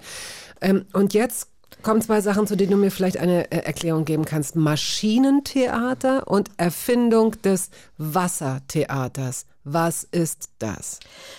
Na, also ich hoffe, dass ich das jetzt einigermaßen gut erklären kann. Also die Mechaniken, also der ähm, ähm, Joachim hat sich immer viel auseinandergesetzt mit Bewegung, mit Maschinen, mit äh, automatischen äh, Robotergeschichten und sowas und da Bilder entwickelt, was ineinander, äh, was ineinander übergeht, was sich bewegt, was sich dreht, was sich ja, und, und, und, und, das, das hat ihn, glaube ich, immer schon fasziniert. Ne? Du hast dich bewegt und gedreht. Auf jeden Fall habt ihr einen gemeinsamen Sohn, der daraus entstanden ist. Oh Gott, weil das, das war so ein Boomer-Humor. Ist das furchtbar, sowas. Aber es ist nicht sexuell gewesen. Es war eher so Teil einer Na, ich habe mich Installation. gedreht und zuerst und in Freier halt. Wirklich? Ja, glaubst du, das war das Lied, zu dem es passiert ist? Nein, das weiß ich nicht mehr. Nein. Das heißt, dein Mann ist dann auch niemand, der Angst hat vor künstlicher Intelligenz, sondern richtig scharf drauf ist und das richtig spannend findet, dieses Thema. Oder redet ihr da nicht drüber? Ja, schon. Aber ja, findet er interessant. Aber ich glaube, äh, das hat ihn speziell als jüngerer Mensch, als jüngerer Mann, wo wir uns kennengelernt haben, da hat er so ganz viel experimentiert. Dahingehend auch schon etwas ruhiger geworden, weil äh, auch verzweifelnd über der Technik mitunter äh, Okay. äh, jetzt da, glaube ich, ist ein bisschen mehr Ruhe eingekehrt, was das betrifft. Habt ihr eure äh, Leidenschaft noch? Ich weiß, ihr habt ein Haus in Mecklenburg-Vorpommern, wo ihr auch ziemlich viel gemacht habt. Ist das der Ersatz geworden für eure Nordtrips? Genau, so sieht's aus. Also wir haben dann irgendwann Schweden aufgeben müssen. Also das ist uns wirklich sehr schwer gefallen, aber das war dann, äh, wo das Kind dann in die Schule kam. Vorher konnte man ja mit dem den dann auch mal eine, eine Weile mitnehmen, war man eben immer auf diese Ferien angewiesen. Und das wurde auch immer teurer. Die, die Fähre, die Überfahrt, die hat dann irgendwie das, weiß ich nicht, fünffache gekostet. Der Sprit wurde teuer. Also das hat sich, äh, äh, wir sind einfach dann nicht mehr, haben das nicht mehr so genutzt, äh, wie wir das früher gemacht haben. Und dann haben wir gesagt, aber es wäre natürlich schön. Und dann haben wir dies, den Ersatz gefunden, hat dann aber noch lange gedauert, bis wir dann oder mein Mann den letzten äh, Schub hatte zu sagen, so jetzt geht's weg, jetzt wird's verkauft. Ne? Okay. War schwer. Halbe Treppe, das ist der Film, ähm, mit dem du zumindest bei mir zum ersten Mal, also da, da habe ich dich zum ersten Mal äh, gesehen und von dem Moment dann auch nicht mehr vergessen. Das war 2002. Also wie gesagt, viele Leute äh, kennen dich natürlich als die ähm, Theaterschauspielerin, die schon unglaublich Preise äh, eingeheimst und reüssiert hat und die interessantesten Rollen gespielt hat. Bei mir muss es das Kino sein, Andreas Dresen.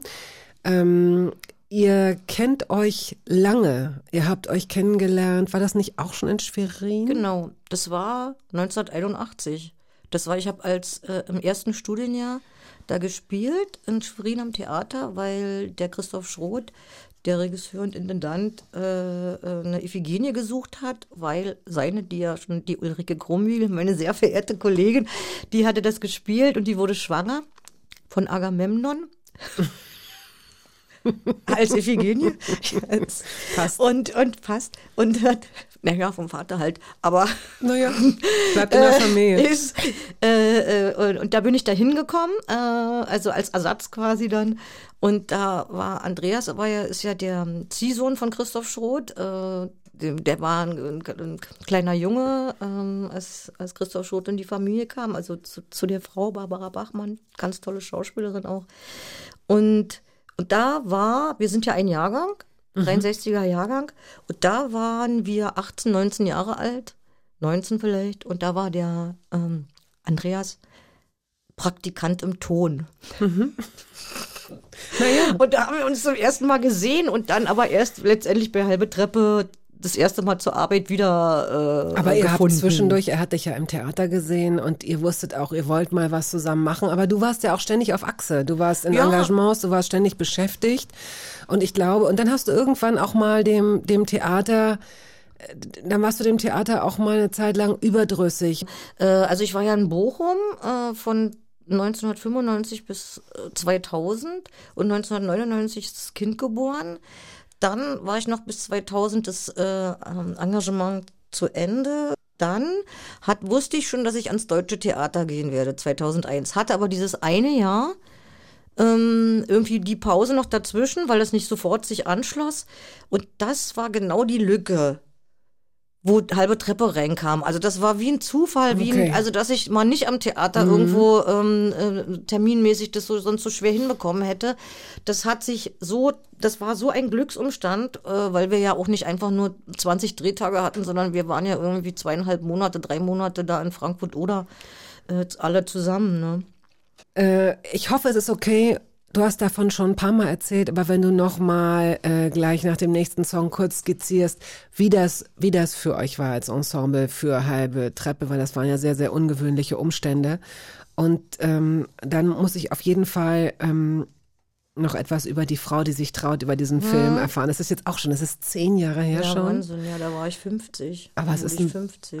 Hammerfilm gewesen. Also wer den noch mal sieht oder sehen kann, wenn der im Fernsehen läuft oder in der Mediathek, sollten Sie sich den auf jeden Fall anschauen. Jetzt ähm, hören wir erstmal Björk, Army of Me. Und warum Björk? Ich finde die ganz wunderbar. Gut.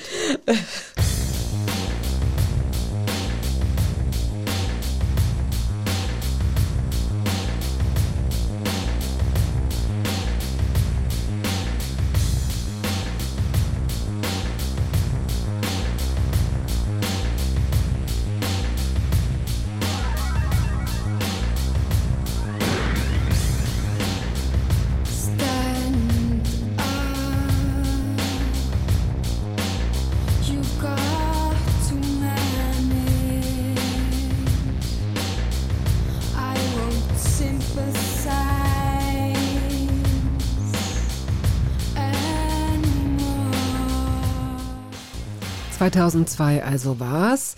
Der Regisseur Andreas Dresen stellte sein Team zusammen. Heraus kamen zwölf Leute, alles Spezialistinnen und Spezialisten, die ohne festes Drehbuch in zwei Monaten, was hast du gerade Zweieinhalb gesagt? Zweieinhalb so, ja.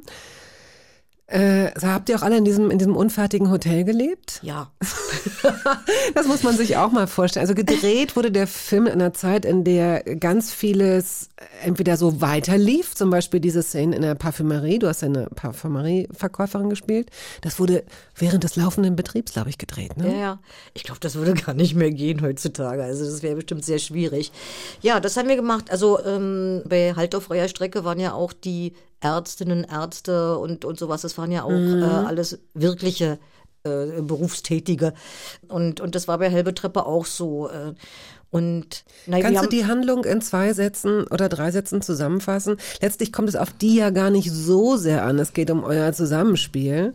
Ja. Im Wesentlichen geht es um vier Charaktere. Könntest du das kurz zusammenfassen? Na, ich denke, zwei Ehepaare, die schon lange miteinander leben oder Mitte, Ende 30, Mitte 30 so sind und also ihre ersten Krisen kriegen und gucken, wo sie vielleicht, es sind noch andere Sehnsüchte da im Leben als das, was sie bis dato haben, wird es so weitergehen und da auch so ein bisschen ausbrechen, ihre Krisen bekommen, ihre, ihre Ehekrisen, dann gibt es, gibt es auch Betrug äh, und nochmal neu nachzudenken über, über die Beziehung und was ist wichtig oder trennt man sich und so. Also so eigentlich relativ menschliche, ähm, nachvollziehbare Momente. Und wie, wie kann man sich das vorstellen? Also Dresen wusste in etwa, wie diese Figuren angelegt sind, aber wie es wirklich weitergehen würde, welche Dialoge, wie ihr euch miteinander verhaltet, hat sich das am, am, am Vortag oder wann habt ihr das? Naja, das, bearbeitet. das ist eigentlich so, wenn man so, ähm, so Improvisationsfilme, was ich ja dreimal mit Andreas Dresen gemacht habe, also die halbe Treppe, dann Wolke 9 und dann Halt auf freier Strecke, das sind ja jeweils die ohne Drehbuch. Dann das, also das ist jetzt aber nicht, dass man da äh, faul sein kann, sondern da ist ganz viel Recherche im Vorfeld. Also man bereitet so einen Film auch vor, indem man ähm, Figurenbiografien erfindend, erfindet, die ganz wichtig sind, weil ich kann ja nicht plötzlich sagen zu meinem Mann, äh, wie heißt jetzt unser Kind nochmal oder so. Äh, naja, das ist jetzt ein, ein simples Beispiel, aber äh, dass man eine Welt aufmacht, mit der man dann natürlich arbeiten kann, sonst stehst du da und weißt du nicht mehr, äh, wie es weitergeht oder so, ja. Das ist, glaube ich, ein ganz wesentlicher, dass man gut vorbereitet äh, so eine Improvisation geht. Dann ist ja dann ist ja die Improvisation jetzt auch nicht nur in den blauen Dunst. Es wären ja Szenen, die man gerne spielen möchte, die man miteinander bespricht. Dass er sagt, weiß ich, jetzt ist die Aussprache, alle vier kommen zusammen und wollen sich aussprechen, wie sie es ändern können oder was sie machen sollen. Äh, da ist schon mal so eine also die, das, eine Vorgabe ist da da. Und das ist auch wichtig und das braucht man auch. Und dann, was dann aber passiert, wenn dann die vier Menschen da sitzen, dass man einen kleinen, manchmal so einen kleinen Faden hat. Es geht also, soll dahin gehen, bis dann die Figur so und so den Raum verlässt oder sage ich mal. Aber bis dahin ist wirklich frei. Also was dazwischen ist, ist frei. Und da entstehen dann so verrückte Sachen und man spielt dann halt auch mal eine halbe Stunde durch oder so, ja. Das ist ja sehr unüblich für einen Film. Also es geht, äh, kommt sehr der Theaterarbeit äh, nah, ne? Und dann dünnt man aus, weil man bei Improvisieren sehr, sehr zum, am Anfang unheimlich viel reden möchte. Das ist fürchterlich, aber es ist so, ja. Man plappert und der eine ist noch lauter als der andere und die, die, die oder der wollen sich durchsetzen und so weiter. Und das, da hat Andreas dann natürlich ein ganz tolles Händchen, der, ich glaube, der weiß mehr, als wir denken im Vorfeld. Ihr wart, äh, okay, das weiß ich natürlich nicht. Ähm, es, das war so ein, ähm, ein Projekt, in dem ihr auch, glaube ich, alle gleich bezahlt wurdet, was ich auch interessant finde. Ne? Wirklich, also alle zwölf äh, äh, Leute, haben, die da mitgemacht haben, haben Genau. dasselbe Geld bekommen. Das ist ja sehr untypisch.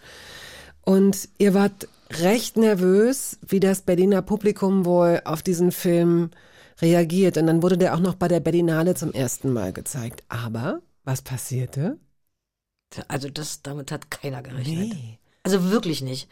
Also äh, nicht im Traum. Also dass, dass das so eine Resonanz gefunden hat. Ne? Die haben uns ja da richtig abgefeiert, wenn ich das so sagen darf. Der ne? silberne Bär. Äh, ja, das auch, aber auch, dass beim Publikum eben so, so äh, dankbar aufgenommen wurde, auch von Kolleginnen und Kollegen, äh, die äh, gesagt haben, oh, das ist, dass es sowas mal gibt und so, ne? Und das war natürlich für uns ähm, eine Riesenüberraschung, aber auch eine Freude natürlich. Also ne? man, man merkt wieder, also Jan-Georg Schütte kennen ja viele von Ihnen hoffentlich als Schauspieler, auf jeden Fall hoffentlich als Regisseur. Der war auch hier zu Gast. Sie können sich dieses Gespräch noch anhören. Es ist auch eine sehr, sehr, sehr lustige Hörbar geworden. Auch er legt ein Meisterstück nach dem anderen hin, weil er sich genau überlegt, wen er reinholt, welche Schauspielerinnen und Schauspieler und dann einen ganz groben Rahmen vorgibt und sagt, so und jetzt macht. Und was dann passiert, diese, diesen, diesen Mut und auch dieses Vertrauen zu haben, ja auch gegenseitig. Ne? Du sagst ja, also als Schauspieler oder Schauspielerin ist es ja auch vielleicht manchmal ganz wichtig, in so einer Improvisation minimal an so Leitplanken auch mal, Ja. oder die zumindest zu sehen. Wenn du sagst, Andreas weiß wahrscheinlich schon viel mehr, als wir uns vorstellen können, kann das durchaus sein. Er kennt euch einfach auch gut. Möglicherweise ahnt er, in welche Richtung ihr geht und so vertraut ihr euch gegenseitig. Ja, das ist so. Also da, also Vertrauen muss man da enorm haben, ne? Weil man gibt alles von sich. Ich habe nichts, was da steht oder was ich so, sondern du hast immer einen persönlichen Anteil daran. Das geht nicht anders, ne? Und du bist also in, in einem hohen Maße abhängig von deinen Kolleginnen und Kollegen, dein deinen Partnerinnen und Partnern äh, in dem Augenblick.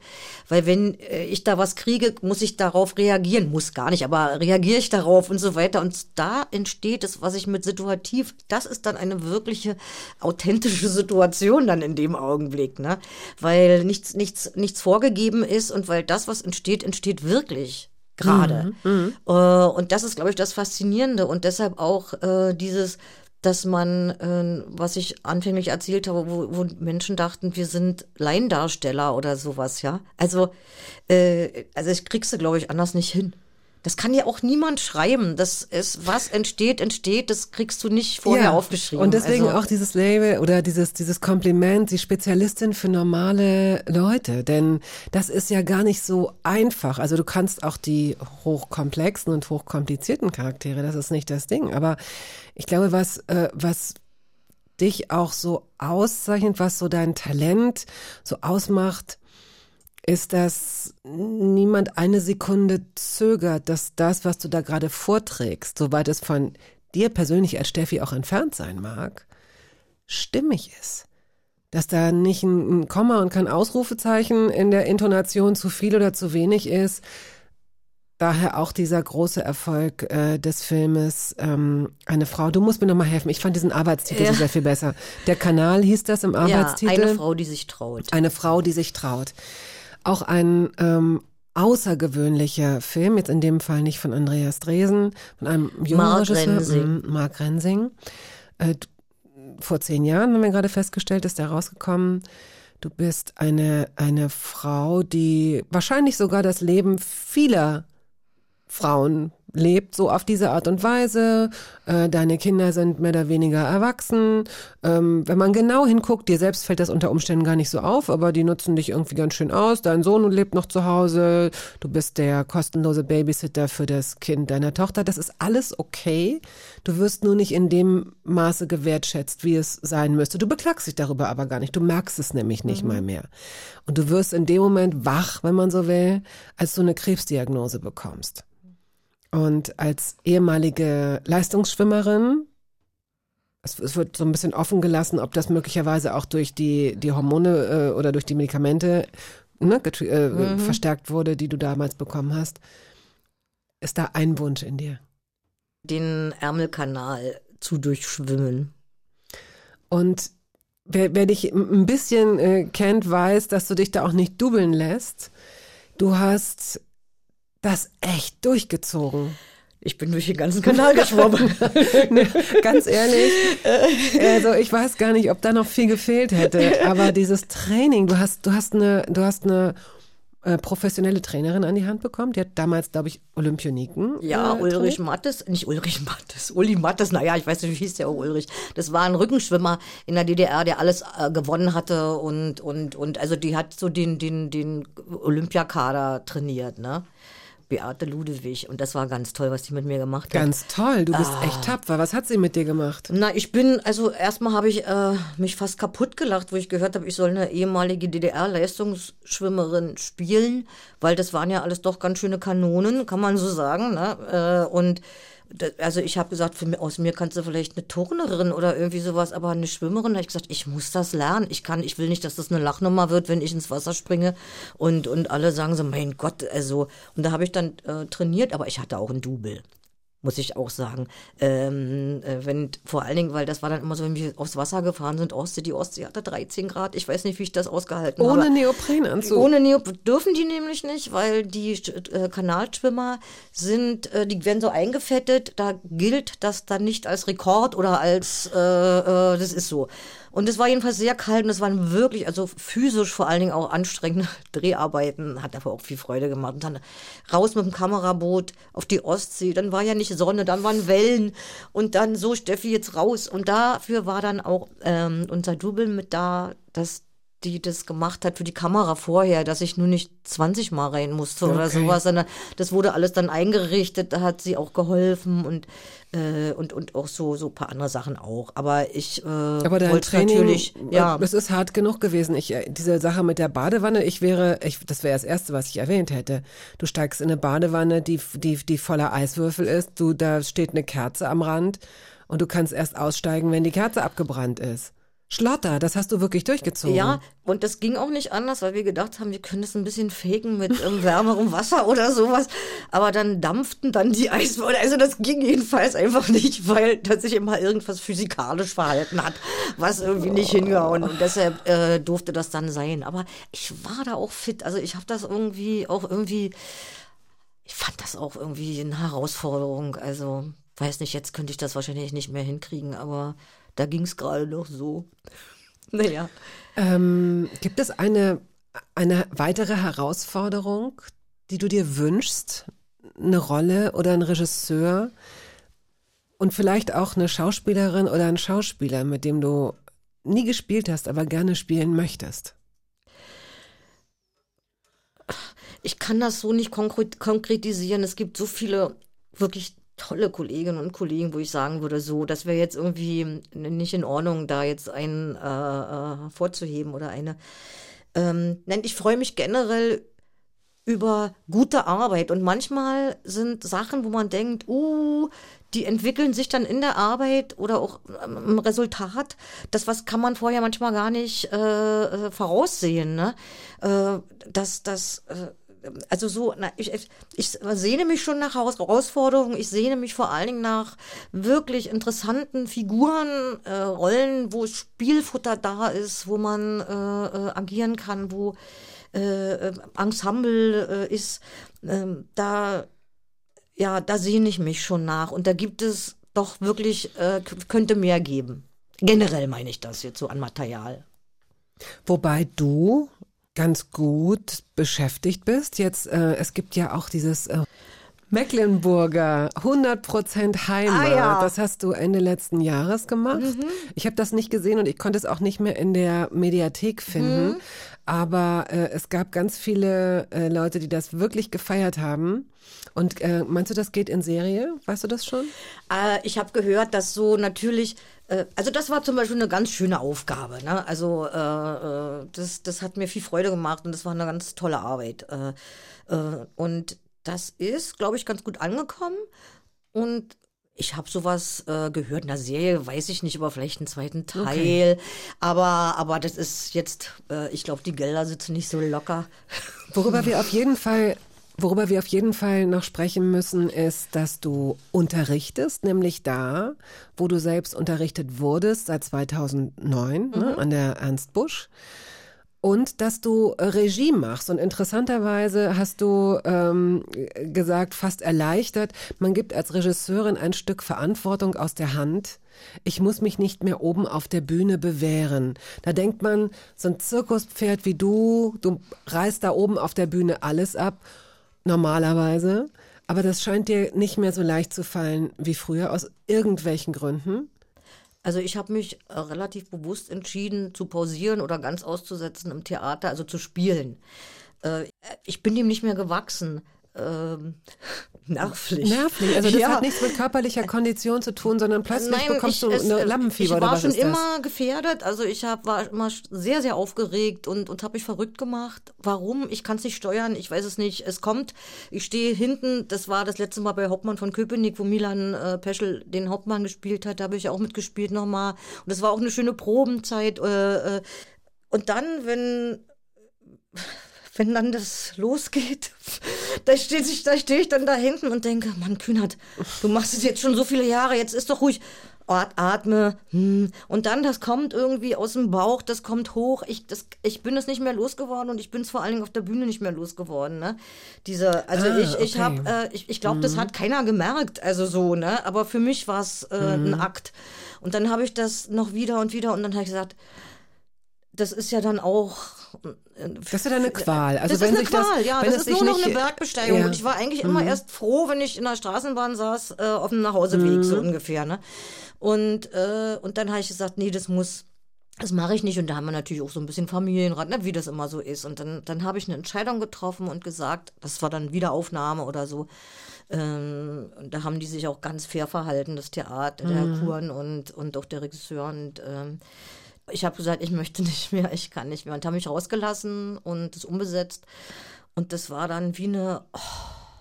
Also es war nicht schlimm, ne? Es war eher schön. Und das ist jetzt, ich weiß nicht, vielleicht kommt das auch wieder, aber da im Augenblick war so, und da sage ich, nee, dann sitze ich lieber und auch Gott sei Dank, dass ich da nicht mehr hoch muss. Aber wie interessant, dass du sagst, ähm, ein Stück Verantwortung aus der Hand geben. Denn als Regisseurin bist du diejenige, meiner Meinung nach, die die größte Verantwortung hat von ja, allen. das ist stimmt, das ist eine andere Verantwortung, aber es ist so, ich muss mich nicht präsentieren in dem Sinne, in dieses Live-Erlebnis, diesen, dieses, äh, ich glaube, das ist es. Diese Angst zu versagen oder das nicht hinzukriegen. Oder da ich mir gesagt, ach, wenn es nicht klappt, dann fällst du halt in Ohnmacht.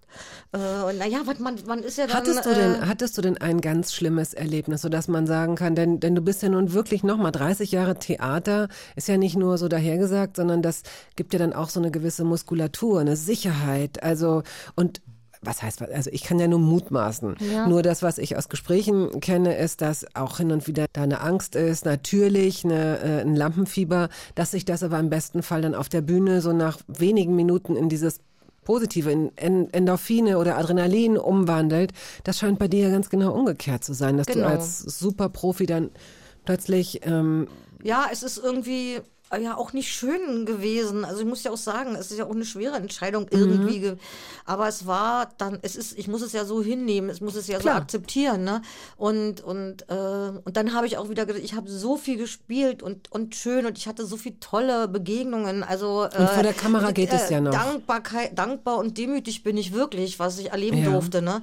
Und und und das ist jetzt und deshalb sage ich, ist auch gut, ist doch gut jetzt. ist gut jetzt. Aber vor der Es Kamera, reicht. ne, das, nur dass es jetzt nicht missverständlich rüberkommt, vor der Kamera bist du noch, das, das ist alles okay. Ja, das ist, aber ich, das hat wahrscheinlich was mit diesem, wirklich mit diesem Live-Geschichte zu tun. So, ähm, wir beschließen dieses Gespräch mit dem Vision String Quartet, äh, das wahrscheinlich immer schon, egal wo es auftaucht und auftritt in Deutschland, immer schon denkt, sind die wieder da? Da kommen ja, die. Groupies. Da sind die Groupies wieder. Also wer ist das und warum denken die das? Ja, wir haben die äh, entdeckt, in Anführungsstrichen, äh, weil da gleich bei uns in der Nähe, äh, in Mecklenburg, da gibt es das Schloss Ulrichshusen, was auch immer dabei ist bei äh, Festspiele Mecklenburg-Vorpommern heißt das. Da so klassische Musik, das ist überall in ganz Mecklenburg und eben unter anderem auch in Schloss Ulrichshusen und da sind wir dann mal, da gehen wir eigentlich relativ regelmäßig hin. Und das eine Mal waren, äh, waren die Visions da, die waren ganz jung von der Schule und die spielten plötzlich also das hat uns wirklich umgehauen. Die jungen Menschen, also frei, also ohne Noten äh, stehend, äh, haben die ein Feuerwerk und auch virtuos, also auch musikalisch wertvoll, möchte ich mal sagen, und sich eben so mit, mit Ligeti oder Dvorak beschäftigt, sowas, was jetzt nicht so gängig ist, ne? Und das mit, also mit einer Leidenschaft, also dass wir wirklich gesagt haben, Oh, inzwischen sind die auch recht bekannt und reisen durch die ganze Welt. Aber äh, wenn sie bei uns in der Nähe sind oder in Deutschland, also in Schwerin haben wir sie auch schon mal äh, besucht, gucken wir das. Ist das nicht niedlich? Äh, äh, Guckt ihr euch die an, hört ihr wir, euch die hören an. wir, gucken und hören. Sie sind auch Okay. ein Seherlebnis einfach, ne? Das muss man auch sagen. Diese, Okay. diese, das, das Vier. Männer. Vier junge Männer, ja. Gut, vielen Dank, äh, Steffi Kühnert. Ähm, ich danke dir, dass du dir die Zeit genommen hast und endlich mal hier warst. ja, vielen Dank. Und viele spannende Rollen und Projekte wünsche ich dir noch. Ja, danke, danke. Tschüss. Tschüss.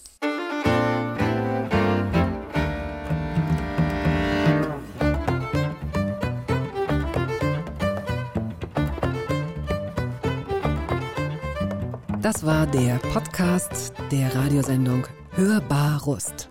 Wir hoffen, dass es Ihnen gefallen hat. Wenn Sie möchten, Sie können ihn abonnieren.